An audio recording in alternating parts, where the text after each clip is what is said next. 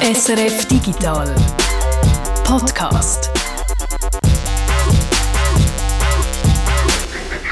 Es ist Freitag, 2. September und das ist der Digital Podcast. Nach unserer Sommerserie SRF Digital bei der Redaktion ist jetzt da wieder eine normale Ausgabe. Also wir reden über aktuelle Themen und tun uns jetzt nicht mehr gegenseitig die Hype suchen. Alle Folgen von SRF Digital bei der Redaktion könnt ihr natürlich noch nachlesen, wenn ihr uns wollt, besser kennenlernen Von dir, Reto, habe ich dank der Serie zum Beispiel erfahren, dass du einen über vier Meter grossen Rizinusbusch im Garten hast. Ja, mittlerweile ist er jetzt vier Meter hoch und hat riesige, schöne Blüten. Also ganz toll zum Anschauen.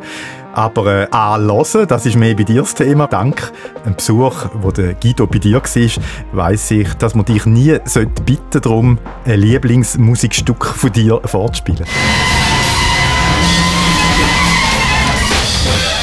Ich weiß gar nicht, was du hast. Das tönt doch wunderschön. Aber kommen wir zu den Themen dieser Woche. Und eins davon heisst Smart Grid. Das ist ein Wort, das ihr vielleicht auch schon mal gehört habt und vielleicht wisst ihr auch, dass es irgendetwas mit unserem Stromnetz zu tun hat und dass es ein Smart Grid in dem Sinn in der Schweiz noch nicht gibt. Darum hast du dir die Smart Grid-Technologie genauer angeschaut und auch, ob sie vielleicht dabei helfen könnte, die Stromknappheit im Winter, die jetzt alle davon reden, die helfen zu bewältigen. Und dann schauen wir auch noch, wie es eigentlich so um die Überwachung im Büro und im Homeoffice steht. Was ist da erlaubt, was wird gemacht und wie kann man sich vielleicht dagegen wehren? Ich bin der Reto Wittmann. Und mein Name ist Jürg Tschirr. Aber zuerst mal zum Geburtstagskind.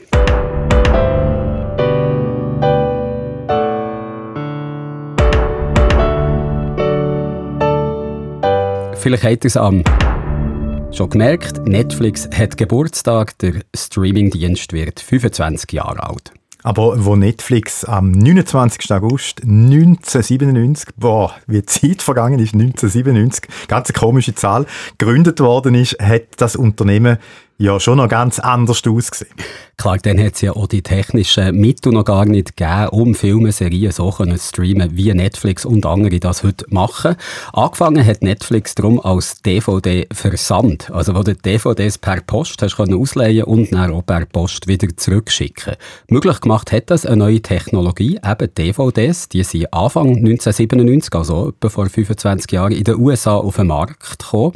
Mit so klobbigen, schweren Videokassetten, es vorher noch gegeben wäre die Versandleihe noch viel zu teuer und zu umständlich gewesen. Aber DVDs, die hast du halt einfach in einen Umschlag können stecken und dann durch das ganze Land verschicken. Also so wie Netflix heute eigentlich seine Streams durch die ganze Welt verschickt. Äh, ja, wie ist denn jetzt dieser Firma der, der Durchbruch gelungen, so als reiner Streamingdienst, also nicht mehr, nicht mehr physisches umeinander schicken? Ich glaube, etwas Wichtiges und etwas Richtiges hat Netflix schon vor dem Streaming gemacht. Sie haben 1999, also zwei Jahre nach dem Start, nämlich eine Flatrate für DVD-Miete eingeführt. Da hast du dann gegen eine monatliche Abogebühr so viele Filme und Serien können ausleihen, wie du hast wollen. Also gerade so, wie man das heute eben auch beim Streaming macht. Darum haben sie schnell viele Kunden, viele Kundinnen gehabt und das war eine Basis, die sie nachher darauf aufbauen beim Wechsel zum Streaming. Zuerst hat Netflix den Inhalt aber gar nicht streamen, aber nicht so, wie wir es heute kennen.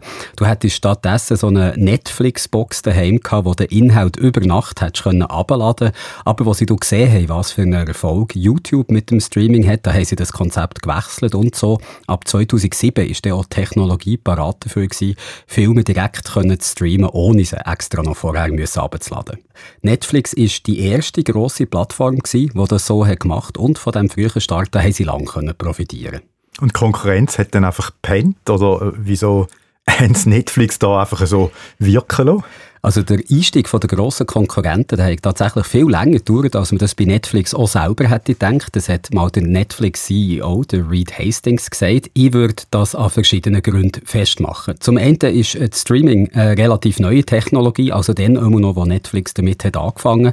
Etablierte Unternehmen, Filmstudios, grosse, die haben sich das zuerst mal lieber einfach angeschaut aus der Distanz, aus der Sicherung geschaut, wie sich das entwickelt hat.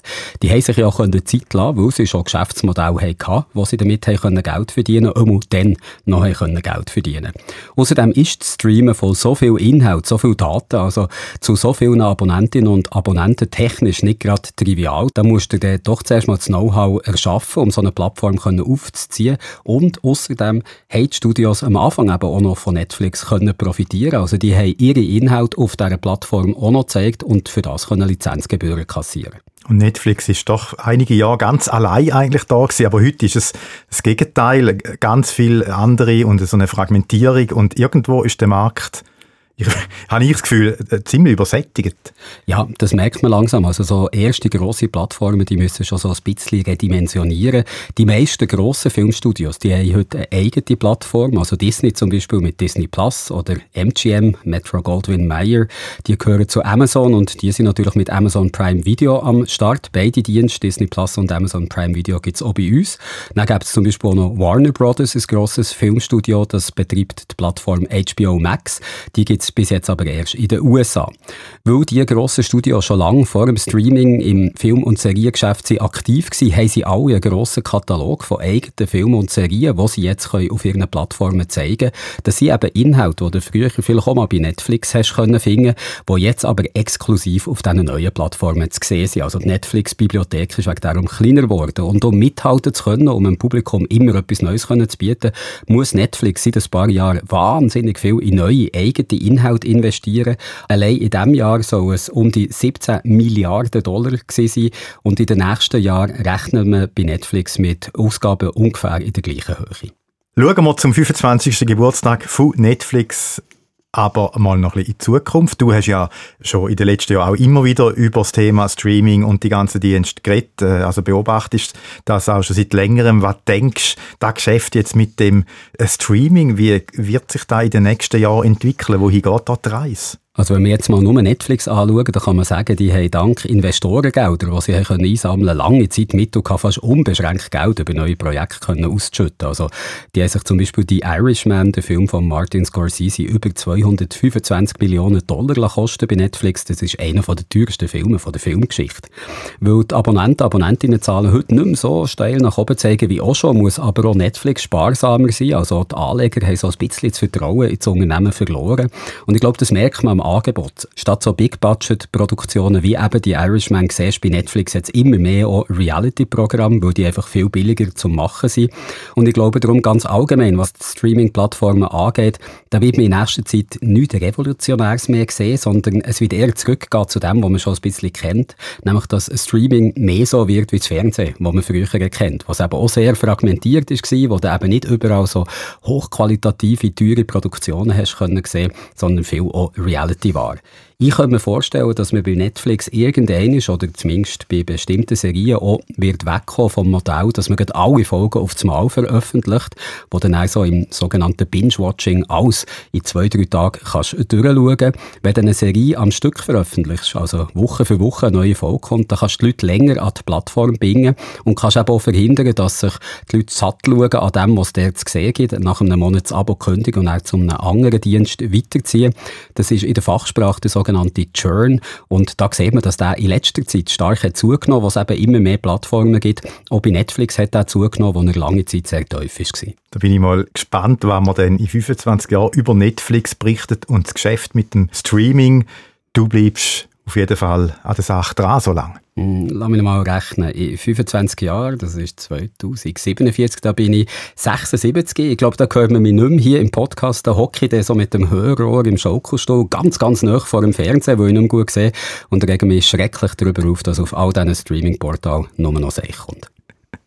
Ein alter, grantiger Kreis. Ich wollte jetzt noch sagen, Jungspund eigentlich. Aber dann geben wir das Thema dann der Tanja. Ja, genau. Die ist dann noch fit.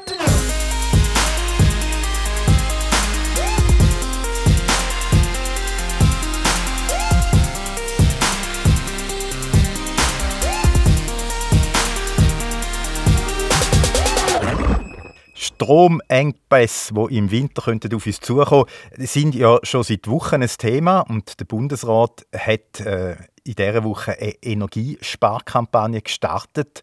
Wir sollen freiwillig Strom sparen. Und wenn das mit dem freiwillig nicht klappt, könnte es passieren, dass gewisse Regionen ein paar Stunden keinen Strom mehr haben. Der wird dann dort abgeschaltet. Wobei dann in diesen Regionen in der Regel eben alles abgeschaltet wird, also zum Beispiel auch die Kläranlage oder ein Spital. Äh, das muss dann auf Notstromaggregat umstellen, wenn es so eins haben, hoffentlich.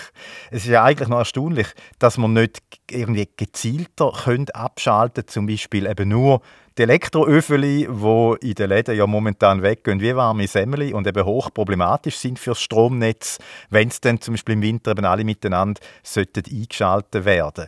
Wir haben uns gefragt, wieso können wir eigentlich nur so ich würde sagen, mit dem Vorschlaghammer Strom abschalten, also nicht gezielt.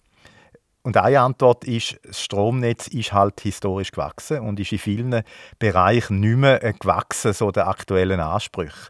Es gibt verschiedene Faktoren, äh, das eigentlich jetzt äh, gefördert haben. Also zum einen fließt der Strom nicht mehr wie in den letzten 100 Jahren nur in eine Richtung, also vom Produzent zu der Steckdose, sondern eben auch in der umgekehrten Richtung, äh, zum Beispiel von einem Solardach. Und dann haben wir auch immer mehr Schwankungen durch eben grosse Verbraucher, also immer mehr Elektroautos, die sich aufladen oder Wärmepumpen. Und das Stromnetz ist halt analog. Also zum Beispiel so die Tag-Nacht-Schaltung beim Boiler, wo wir ja kennen, oder äh, in gewissen äh, Gemeinden ist es auch noch so, dass irgendwie Geschirrspülmaschinen zwischen dem 11 und dem 1 nicht darf laufen, weil eben die, die ganzen äh, Herdplatten an sind in der Region, wo eben viel Strom brauchen. Das ist wahnsinnig unflexibel. Es würde ja eben heute mehr Sinn machen, dass zum Beispiel die Geschirrspülmaschine über Mittag läuft, weil eben, wenn die Sonne scheint, eben sehr viel Strom im Netz ist, vielleicht sogar zu viel. Und die ganze Steuerung eben flexibler zu machen, für da müssen wir das Stromnetz digitalisieren und das Stichwort da ist Smart Grid. Da schauen wir genauer an in den nächsten Minuten, wo stehen wir da. Der Peter Buchmann hat mit dem Philipp Heer geredet. Der Philipp Heer schafft bei der EMPA und dort äh, für das Labor urbane Energiesysteme.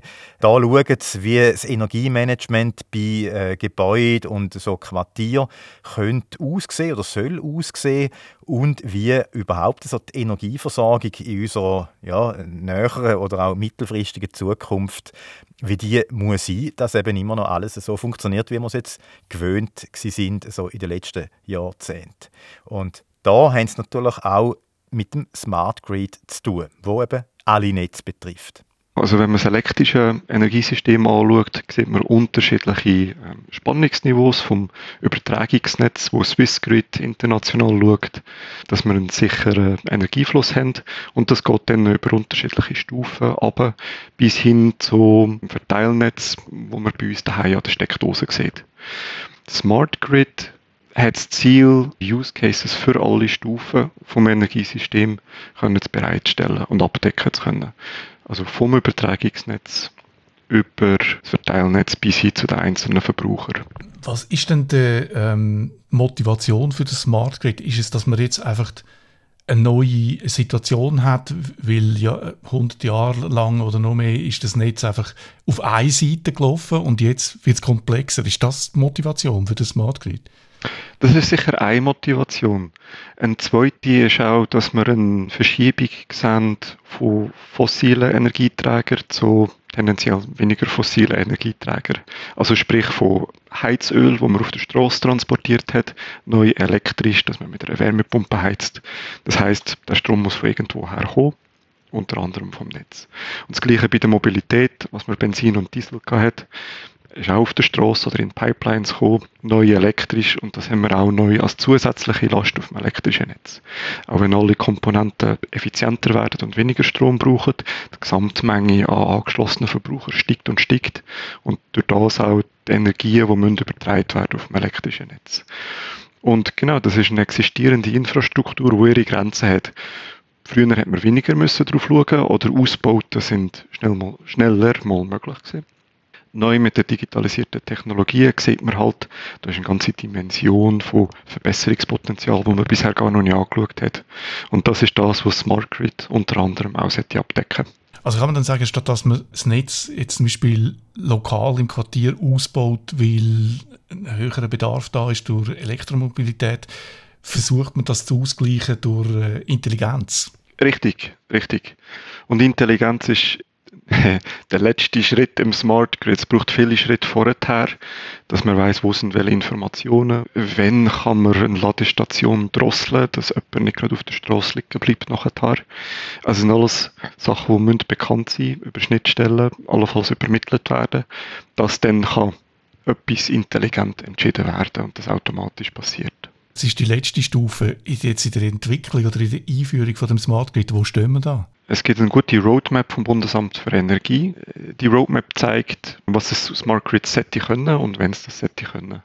Und jetzt sind unterschiedliche Teile dabei, wie der Infrastrukturausbau, wo man häufig thematisiert, der Smart Meter Rollout.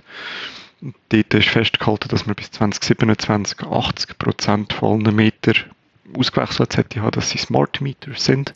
Smart Meter sind Stromzähler, also da, wo jedes Gebäude, jedes Haus hat. So traditionell ist ja zweimal im Jahr jemand vorbeikommen, geht den Stromverbrauch dann ablesen, damit der Stromlieferant äh, Rechnungen schicken da ist dann mit dem Smart Meter eigentlich auch nicht mehr nötig, weil Smart Meter sind eben nicht mehr analog, sondern digital. Das bedeutet eigentlich eine höhere Auflösung bei den ausgelesenen Daten, Viertelstundenwert, wo automatisch zum Verteilnetzbetreiber übertragen werden. Im ersten Schritt zur erhöhten Informationsgewinnung, was denn so passiert auf der untersten Stufe im Verteilnetz. Das sollte genau 2027 abgeschlossen sein. Die Roadmap vom Smart Grid die geht aber weiter raus bis 2030, 2035 und gewisse Sachen erst bis 2050.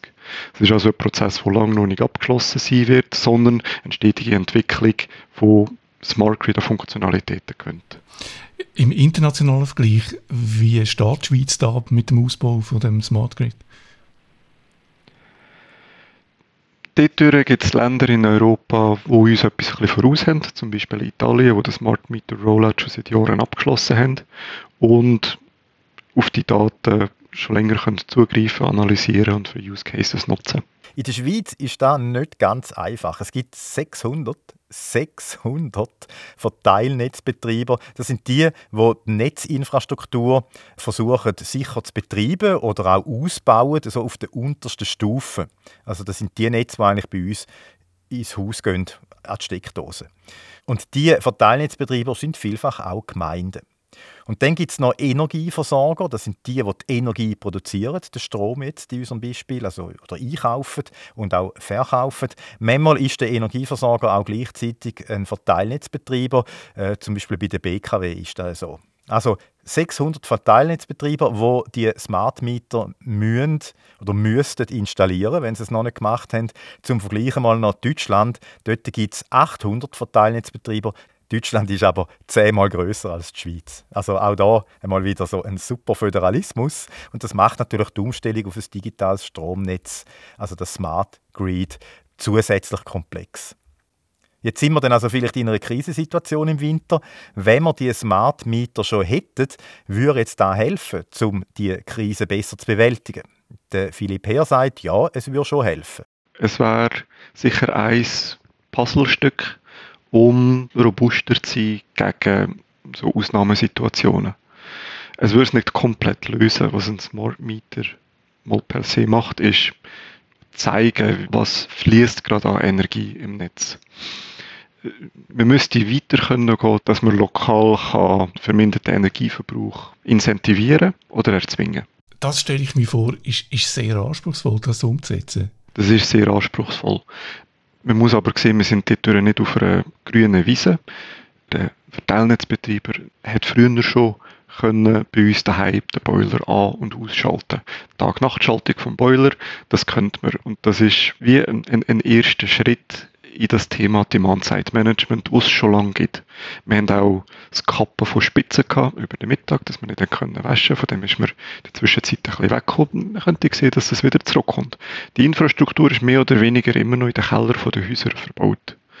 Auf dem können aufzubauen oder das können wieder zu beleben, wären einfache Low-Hanging Fruit. Ich glaube, das funktioniert so, dass man in dem Tableau, wo man im Haus hat, die äh, Geräte einfach angeschlossen sind an bestimmte Anschlüsse und dass der Anbieter dann darauf kann ein Signal geben Also es ist nicht das Endgerät, das das muss implementiert haben oder?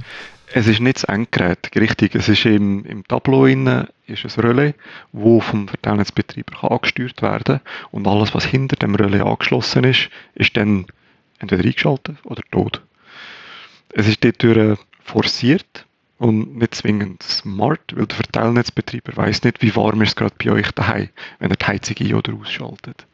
Aber es ist dann halt, wenn es ums Thema Versorgungssicherung geht, muss man schauen, wo ist der Stellenwert von den Komponenten, die man ein- und ausschaltet und was für einen Ausfall könnte man dann auch damit verhindern. Genau beim Ausfall haben wir uns eben gefragt, wenn es zum äußersten Notfall kommt und man müsste ein Gebiet abhängen, wie zu wenig Strom um ist. So wie es jetzt offenbar ist, kann man nicht sagen, eine Kläranlage kann weiterlaufen oder eine Mobilfunkanlage kann weiterlaufen. Wenn es eine kleine Kläranlage ist, die an einem Verteilnetzkreis ist, mit Wohngebäuden, dort ist es dann sehr, sehr schwierig. Das eine. Das andere ist, ja, wenn wir dann einen kompletten Blackout haben, wie kann man dann wieder alles auffahren? Und dort ist die Argumentation, äh, es ist ein sehr komplexes Unterfangen, aber mehr oder weniger auch kann man unterschiedliche Kreise bilden, damit man unterschiedliche Regionen zuerst auffahren kann und nicht das gesamte Netz wieder muss belasten Typischerweise geht es von grossen Kraftwerken aus und da gibt es auch Entwicklungen, dass man auch von Verteilnetzkreisen sich wieder kann mit dem Netz auffahren und synchronisieren. Aber jetzt im, im Hinblick auf Krisen im, Her im Winter, äh, eben als Laie hat man so den Eindruck, ja, der Gau ist oder das grosse Problem ist, man muss den Strom abstellen. Und für den Profi ist das nächste Problem, wie fährt man es wieder rauf? ja, richtig, ja, richtig. Also das eine ist, weil es doch konsequent, starke Konsequenzen hat, wenn ein, wenn ein Blackout kommt, wo man möchte verhindern, ist jetzt auch der Narrativ, hey, wir müssen ums Himmels Willen schauen, dass wir nicht in den Fall reinlaufen. Und darum, ich sage nicht, das ist eine Angstmache. Es ist nicht, es ist nicht falsch, wenn man das sagt. Man möchte einfach darauf hinweisen, hey, es ist, es ist einfach wirklich etwas Schlimmes, wenn es passiert. Und da möchte man nicht hinkommen. Dass man dann nicht muss, ähm, schwarzen Start machen, also nach einem Blackout wieder alles auffahren. Das, das kann man mit der jetzigen Infrastruktur und der grossen Kraftwerk. Man möchte es aber nicht müssen ausprobieren Nochmal zu den Massnahmen vom Bundesrat, wo, wo er sagt, äh, man überlegt sich, ob man soll ein Verbot herausgeben für, für gewisse Geräte, oder? dass man nicht mit so einem Heizöfel heizen Mit so einem Smart Meter hätte man die Information, wer jetzt gerade äh, auffällig viel Energie braucht. Oder? Mit einem Smart Meter hat man die Information, das ist richtig. Man wüsste heute noch nicht, was das der hohe Energieverbrauch verursacht, nur dass es viel Energieverbrauch ist. In Zukunft kann man sich gut vorstellen, dass die Analysealgorithmen die Hinweise darauf geben, ist es eine Heizung, ist es etwas Notwendiges, ist es etwas Unnötiges. Ich glaube, das ist ein ganzes Forschungsgebiet, äh, zu analysieren aufgrund von der ähm, Charakteristik vom Strom, wer jetzt gerade Strom braucht. Oder? Das ist richtig, ja genau. Und dort muss man aber auch sehen, es ist technisch interessant, es ist von der Forschungsseite, ich bin Forscher, das sind spannende Fragen. Man macht es nicht nur, weil es interessant ist, sondern weil es potenziellen Mehrwert hat für den Nutzer, dass er bessere Kenntnis darüber hat, transparenter sieht, was treibt seinen Energieverbrauch. Und dann äh, läuft der Algorithmus auch nur bei ihm daheim, ist also immer noch Datensicherheit und Datenschutztechnisch unkritisch. Und erst in einem weiteren Schritt wiederum, wenn man, wenn man möchte anschauen, zentral analysieren, wer verbraucht wie viel für was, dann braucht es andere Rahmenbedingungen, gerade im Bereich Datenschutz, Datensicherheit, dass dort nicht sensitive Informationen landen, wo sie nicht sollten. Haben Sie das Gefühl, die Krise hat jetzt in diesem Bereich eine gewisse positive Funktion, vielleicht so ein bisschen, wie die Amerikaner sagen, ein Wake-up-Call, dass es nachher jetzt für sie geht? Ich würde sagen, das ist ein Wake-up-Call, weil es gibt seit Jahrzehnten viele Entwicklungen, Energieverbrauch einzusparen mit nicht technischen Lösungen, mit Revidierung von energierelevanten Gesetzen und Verordnungen. Es ist aber immer mit dem Hinblick auf Steigerung von Erneuerbarkeit, was gute Motivation ist, aber jetzt nie eine Dringlichkeit hat, dass man unbedingt jetzt muss handeln Obwohl es so ist. Was wir jetzt als Wake-up-Call haben, dass auf eine bestimmte Deadline, mehr oder weniger, nächsten Winter, einfach zu wenig Strom oder Energie um ist, das tut doch vor Augen rufen, oh, wir müssen schnell etwas unternehmen, aber vielleicht auch, oh, wir haben in den letzten Jahrzehnten viele Entwicklungen gemacht und noch einmal anschaut, was ist denn jetzt noch nötig, um die schnell sicher umzusetzen, dass wir die 10, 20, 25 oder 30 Prozent Energiesparungen ohne Abschaltungen auch hinbringt. Und meinst du, ist das möglich? Sehr optimistisch, aber es ist möglich. Das ist doch ein positives Schlusswort, wo Hoffnung macht. Wobei unser Experte der Philipp Herr hat nochmal ein Schlusswort. Er sagt, Smart Grid hat wirklich viel Potenzial, aber es sei jetzt auch nicht die Lösung, also die einzige Lösung, die alle Probleme auf einen Klapp dann löst. Es sind immer mehrere Technologien, die man miteinander muss koordiniert betreiben muss, dass man einen sicheren Netzbetrieb hat, dass man einen erneuerbaren Netzbetrieb hat und einen, der nach Möglichkeit auch finanzierbar ist. Also es ist nicht eine super Technologie, die all unsere Probleme lösen sondern es muss ein Zusammenspiel von vielen sein. Und das sind ein Zusammenspiel von vielen grossen. Die Kraftwerke werden bleiben, die Grosswasserkraft ist ganz wichtig. Aber es gibt dann auch viele verteilte Technologien in Gebäuden, gerade wo man als, als Speicher oder als dynamische Lasten muss können anschauen die im Idealfall zusammenspielen, dass es keinen Nachteil gibt für den Bewohner und das Gesamtsystem stabil bleibt. Es gibt oft der Wunsch, dass man sagt, es gibt, es gibt eine Lösung, wie es bei der Pandemie eine Impfung gegeben hat. Das ist beim Energiesystem schwierig. Und dort ist halt ein, ein großer Akt, das dann so weit können zu treiben, dass die unterschiedlichen Technologien so weit zusammenspielen, dass man das Ziel erreicht. Danke vielmals, dass Sie sich Zeit genommen haben. Das war sehr interessant. Sehr gerne. Vielen Dank für die Einladung der Philipp Heer. Er schafft ja bei der EMPA für das Labor für urbane Energiesysteme und die haben einen grossen Spielplatz, also ein grosses Haus seit ein paar Jahren. Das heißt ein Nest und da können sie ganz viel Technologie und Geräte ausprobieren, wo alle zu tun haben so mit Energiemanagement und der Steuerung, Verteilung vom Strom und so weiter. Und da nimmt es euch jetzt sicher Wunder, wie ist denn da dort in dem riesigen Labor von der EMPA da wohnen sogar Leute drin, damit es wirklich möglichst echt ist. Und klar, auch uns nimmt es Wunder, und besonders der Peter nimmt es Wunder, darum geht er hin. Und ihr hört schon bald mehr zu dem Projekt dann da im Digital Podcast.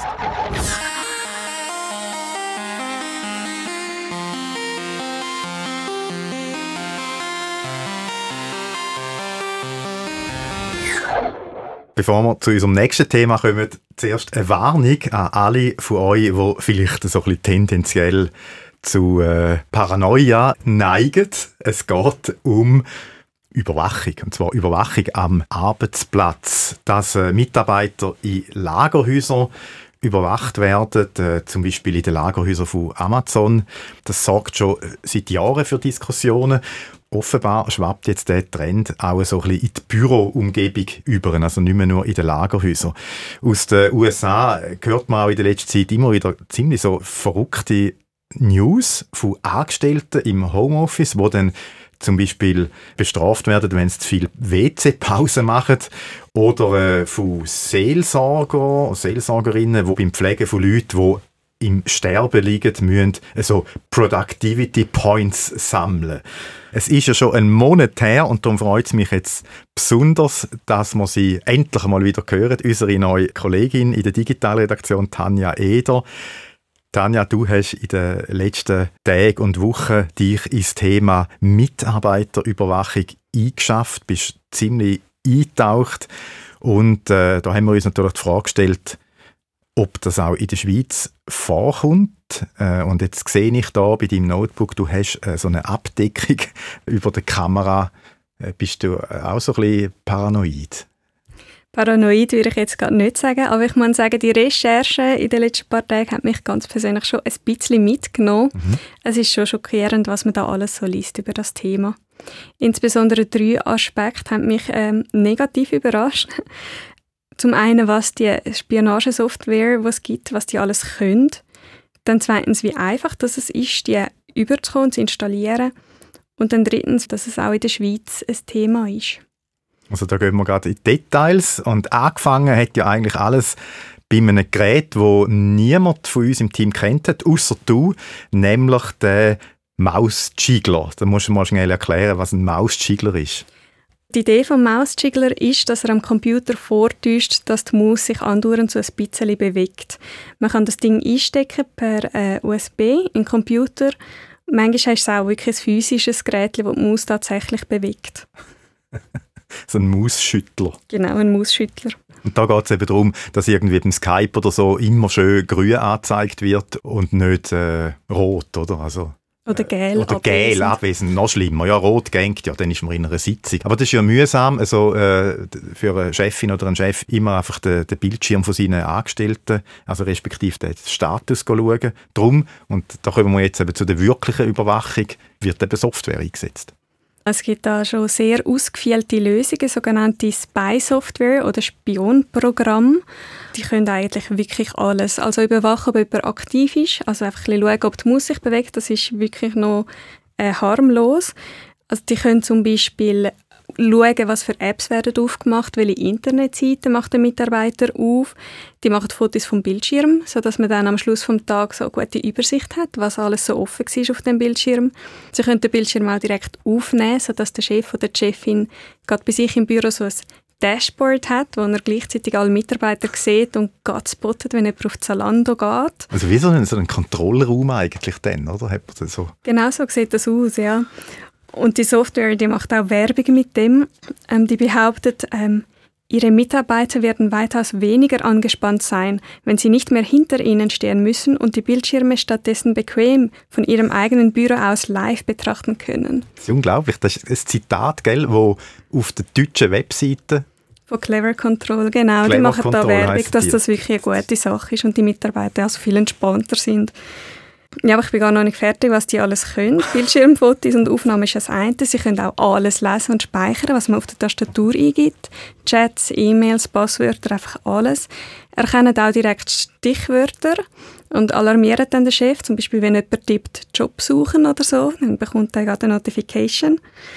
Ähm, man kann eventuell auch durch die Webcam schauen, da sind wir wieder bei dem Thema.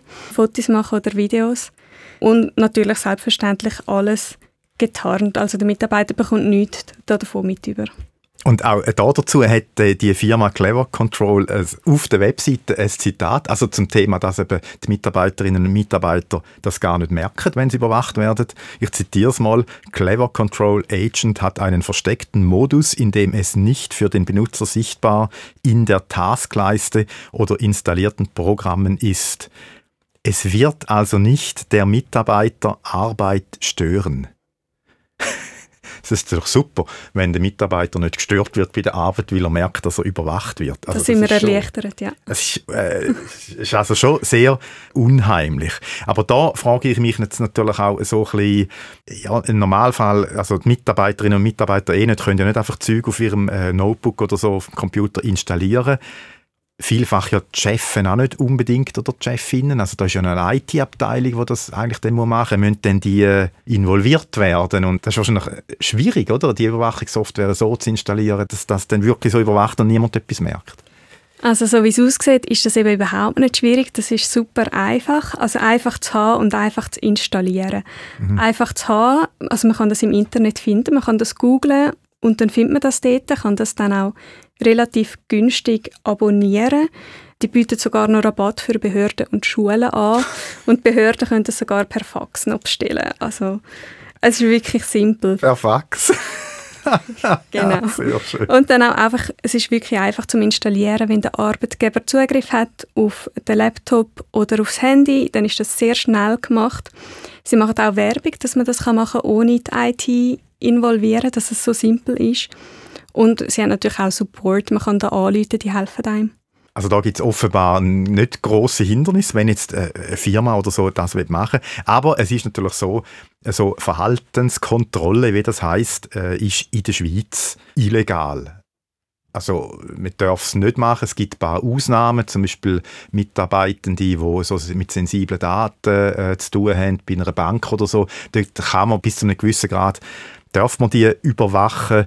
Man muss es aber mitteilen, also heimlich darf es nicht sein. Es muss genau geregelt sein, was überwacht wird und es muss auch immer verhältnismäßig sein. Aber eben grundsätzlich ist es wirklich illegal und da ist natürlich jetzt die Frage, machen es denn gewisse Firmen gleich in der Schweiz? Das habe ich versucht herauszufinden und es ist nicht einfach, da konkrete Angaben finden dazu, aus Gründen, die klar sind, wenn sie ja verboten ist. Aber es scheint schon offensichtlich gemacht zu werden. Wir haben ein paar Hinweise gefunden. Einerseits eben die Mausjiggler, die wir erwähnt haben. Ein Hersteller hat uns bestätigt, dass er recht viel von denen in die Schweiz verkauft hat während der Pandemie. Und wenn da eingesetzt wird, dann haben wahrscheinlich die Leute mindestens mal die Angst oder die Befürchtung, dass ihren Arbeitgeber sie überwacht, oder? Genau. Das ist ja noch nicht bewiesen, aber es ist so eine Angst. Wir sind vermutlich mal angesprochen worden, warum bist du immer auf Gel? Ja. genau. Dann haben wir auch den Datenschützer angefragt und auch er hat gesagt, er muss sich vermehrt mit dem Thema auseinandersetzen, also er bekommt Anfragen dazu. Mhm. Und dann haben wir auch noch Clever Control, wo wir vorher schon erwähnt haben, also einen Anbieter von Spyware kontaktiert und die haben uns auch gesagt, sie verkaufen das in die Schweiz. Natürlich tun ihre Benutzer nur die Funktionen anwenden, die auch wirklich erlaubt sind. Ob das stimmt, ist natürlich dann die andere Frage. Also es sind Funktionen zum Überwachen, die eben in anderen Ländern erlaubt sind. Und weil es eine ausländische Firma ist und dann so eine Software in die Schweiz kommt, müsste man eigentlich dann die Funktionen abschalten, damit man nicht illegal wird als Firma. Genau, im Ausland ist ja viel mehr erlaubt. Okay. Aber gerade bei Clever Control, also ich würde nicht sehen, warum man die Software kauft, wenn man nicht will. Ähm, es, hat eigentlich nur, es gibt nur einen Grund für die Software, ja. Also einfach nur zur Zeiterfassung sehe ich das jetzt nicht. Dann haben wir uns natürlich gefragt, wie verbreitet ist es tatsächlich? International haben wir ein paar Angaben gefunden. Vielleicht zum Vergleich in Deutschland hat es eine Umfrage gegeben, mhm. Anfang 2022. Und das hat ergeben, dass 23 Prozent der Unternehmen so Software einsetzen und 14 Prozent, ohne dass die Mitarbeiter etwas davon wissen. In einer anderen Umfrage ähm, sind Manager befragt worden und dort ist herausgekommen, dass sogar mehr als jeder Dritte so mit der Software überwacht wird. Genau, dass in der Schweiz die gleichen Zahlen sind, das weiß man nicht. Die Universität St. Gallen hat im Sommer 2020 eine Umfrage gemacht unter Manager und dort haben 17 Prozent angegeben, eine sogenannte IT-basierte Zeiterfassung oder ein URL-Logfile-Programm zu verwenden. Also wo dann äh, registriert auf welchen Seiten sich die Mitarbeitenden so tummeln, oder ob sie immer auf Zalando sind und Turnschuhe kaufen während das der Das ist zu vermuten. Sie haben natürlich nicht angegeben, was sie genau machen damit, aber es scheint schon deutlich zu sein, dass das verwendet wird. Und dann ist natürlich ein Trend. Also hat es vor der Pandemie schon gegeben mhm. und die Nachfrage ist mit Homeoffice ganz klar gestiegen. Es gibt verschiedene Schätzungen. Die einen sagen, es ist doppelt so hoch, die anderen sagen, es ist dreimal so hoch seit Anfang der Pandemie. Also können wir da so mal ein Zwischenfazit ziehen. Es ist illegal, Verhaltenskontrolle der Mitarbeitenden in der Schweiz, aber es wird offensichtlich durchaus gemacht, äh, wenn auch niemand wirklich so darüber redet. Aber so die Indizien, die du gefunden hast, die sind eigentlich schon klar, die deuten darauf hin. Da stellt sich jetzt schon die Frage, ja, wieso äh, machen denn da äh, Firmen, wenn sie eigentlich wissen, dass es illegal ist, oder, oder wissen sie es vielleicht nicht? Also ist da vielleicht auch so eine gewisse Unwissenheit äh, einfach vorhanden? Das könnte eben schon sein. Also man kann nicht ausschließen, dass das Unternehmen machen, obwohl sie wissen, dass es verboten ist. Es ist aber sehr wahrscheinlich so, dass gerade bei kleinen Unternehmen nicht klar ist, was genau erlaubt ist.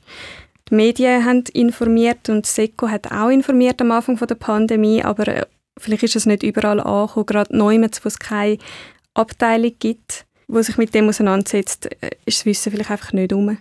Und es ist ja so, dass dann so Funktionen teilweise auch wie schon so eingebaut sind, oder? Um irgendwie die Produktivität äh, anzuschauen. Und das ist ja da, wo wir schon vorher gesagt haben, das wäre dann vielleicht sogar erlaubt. Irgendwo in einem, ich sage jetzt mal Microsoft Teams, ich weiß nicht, ob dort so Sachen drin sind. Und man dürfte es dann auch als Firma in den USA vielleicht anwenden und schauen, wie, wie viele Stunden sind die Leute am Chatten oder so. Und in der Schweiz müsste man es aber dann deaktivieren, die Funktion. Und das genau. ist natürlich komplex, oder? Da muss man ja wissen. Da, da, wäre jetzt deine Theorie, dass, dass vielleicht halt irgend so ein KMU, wo alles andere zu tun hat, das irgendwie gar nicht weiß und es ist halt dann eingeschaltet und irgendwann merkt der Chef mal, oh, das ist ja noch spannend, da kann ich schauen, wie lange meine Leute dort chatten. Also wenn ein Programm die Funktion gerade schon so drin hat, dann kann es schon passieren, dass man denkt, ja, das ist ja sicher erlaubt, wieso wäre schon drin, aber es ist halt aus dem Ausland. Ja. Und auch wenn man auf die Website von diesen Spy-Software geht, das klingt alles so offiziell und es ist auch erlaubt im Ausland, da kommt man vielleicht nicht auf die Idee oder es ist nicht klar, dass es nicht erlaubt ist. Und es ist natürlich noch heikel, wenn das jetzt so eine Firma macht und es fliegt dann auf. Das ist mal ein Fall, was es da gibt. Und dann müssen wir ja auch noch sagen, eigentlich ist es komplett äh, Mumpitz, oder? Es bringt eben gar nichts. Es ist kontraproduktiv, die Mitarbeiterinnen und Mitarbeiter zu überwachen. Es ist nicht nur so, dass es keinen Effekt hat, es hat sogar einen negativen Effekt. Es gibt auch diverse Studien dazu, dass sobald man so Software anfängt einsetzen und Mitarbeiter merken, dass sie überwacht werden, das gibt halt einfach ein ganz toxisches Umfeld und ist sehr demotivierend. Die Mitarbeiter nehmen dann sogar mehr unerlaubte Pause und fangen an abschießen. Und es macht ja auch komplett einfach die intrinsische Motivation kaputt. Ja. Wenn man vorher versucht hat, wirklich etwas gut zu machen, gute Arbeit leisten und dann merkt, ah, der Chef schaut nur, ob ich die Maus bewege oder nicht, dann versucht man halt einfach die Vorgaben erfüllen, statt etwas wirklich leisten. Der psychologische Aspekt, das ist noch lustig. Du hast letzte Woche ja über das Thema schon äh, am Radio geredet und auf das aber ist dann in, im LinkedIn auf der Seite vom Verband Schweizer Psychologinnen und Psychologen ein Eintrag gekommen, mit dem Verweis auf den Radiobeitrag und dann ist da gestanden, ja, so Firmen, die so Probleme haben, dass es die Mitarbeiterinnen und Mitarbeiter überwachen, da wäre es doch vielleicht gut, sie würden halt einen Arbeitspsychologen oder eine Arbeitspsychologin anstellen, um ihre Probleme in den Griff zu bekommen. Und ich denke, das ist nicht so ein schlechter Gedanke, weil wenn eine Firma ihre Mitarbeitenden überwachen muss, dann kann man eigentlich schon sagen, dann stimmt irgendetwas vielleicht äh, prinzipiell nicht, oder, in dem Laden. Ja, es macht ja wirklich nicht viel Sinn, dass man das einsetzt. Es hat sich auch gezeigt im Homeoffice, dass im Durchschnitt die Leute mehr produktiv sind. Trotzdem ist das Vertrauen offenbar manchmal einfach nicht da vom Vorgesetzten, wenn er seine Mitarbeiter nicht sieht, am Pültli sitzen. Also da muss halt wahrscheinlich doch noch einiges gehen, also in den Köpfen der Chefinnen und Chefs, wo noch so das klassische ja, das Präsenzmodell irgendwie vor sich haben. Nur wenn die Leute vor Ort hocken, dann schaffen sie auch. Wenn wir jetzt so ein, bisschen ein paar Jahre vorausschauen, was du denkst, äh, bleibt das? Ist es sogar ein Trend, der zunimmt? Oder äh, ist das nur so ein Zwischending, wo jetzt vielleicht halt so mit dem Homeoffice kommt und in ein paar Jahren haben sie es dann gecheckt, dass es nichts bringt? Also das ist ja schon länger ein Trend und äh, das Homeoffice hat das einfach noch beschleunigt. Von dem her habe ich das Gefühl, das wird auch ein Trend bleiben. Ähm, hinzu kommen auch neue Technologien. Es gibt ganz neue Möglichkeiten. Zum Beispiel könnte man anfangen, über Webcam die Emotionen monitoren von den Mitarbeitern. Wenn dann jemand gelangweilt wirkt, äh, könnte man ihm eins auf die Finger geben. Jetzt machst du mir aber wirklich langsam Angst. Meine Emotionen über die Webcam. Mhm. Ja, wird auch langsam so eine Kameraabdeckung. Ich, ich habe ja das Problem, dass mein Notebook die nicht integriert hat, aber äh, die kann man glaube ich auch separat irgendwie die kann man draufkleben, genau. Ich kann ja einfach ein Post-it-Zettel drüber kleben. Und ich will jetzt dem SRF wirklich nichts vorwerfen. Ich habe nicht das Gefühl, dass wir da überwacht werden. Ähm, es ist aber natürlich so, dass nicht nur der Arbeitgeber an so Software kann kommen das können auch das wird auch gemarketet für Schulen, für, äh, für Eltern, für ihre Kinder. Ich glaube, ähm, es ist sehr einfach heutzutage also Spy-Software kommen? Wir, also digitale Redaktion, wir haben ja gar nichts zu verbergen. Wir sind ja sehr transparent. Wir tun ja auch mit euch diskutieren, auf dem Discord zum Beispiel. Und natürlich auch zu dem Thema, äh, wenn euch das jetzt ein bisschen angeregt hat oder auch so ein bisschen schockiert hat, äh, schreibt doch eure Meinung rein. Und wenn natürlich jemand vielleicht jemand kennt, der weiß, dass er schon mal überwacht worden ist. Äh, oder, oder jemand überwacht, vielleicht haben wir auch Chefs, die zuhören. Ah, genau, einfach so, äh, das wäre natürlich noch spannend, weil es ist ja ein bisschen schwierig, wirklich das Thema so konkret zu machen. Und da sind wir natürlich immer dankbar, wenn wir da noch Hinweise überkommen aus der besten Community, die es gibt. Geht natürlich auch per E-Mail digital.srf.ch.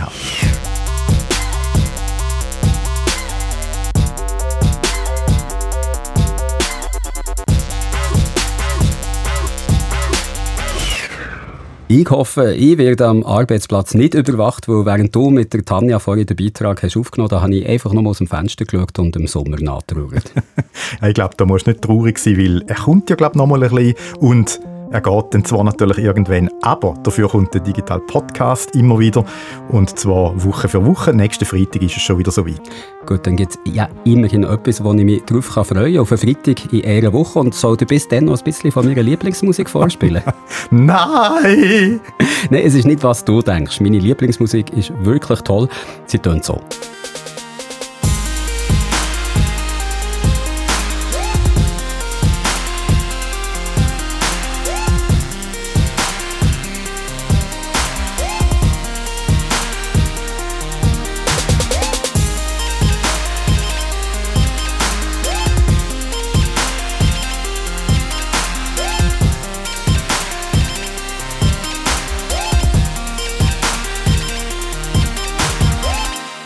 Tschüss, bis nächste Woche. Ade.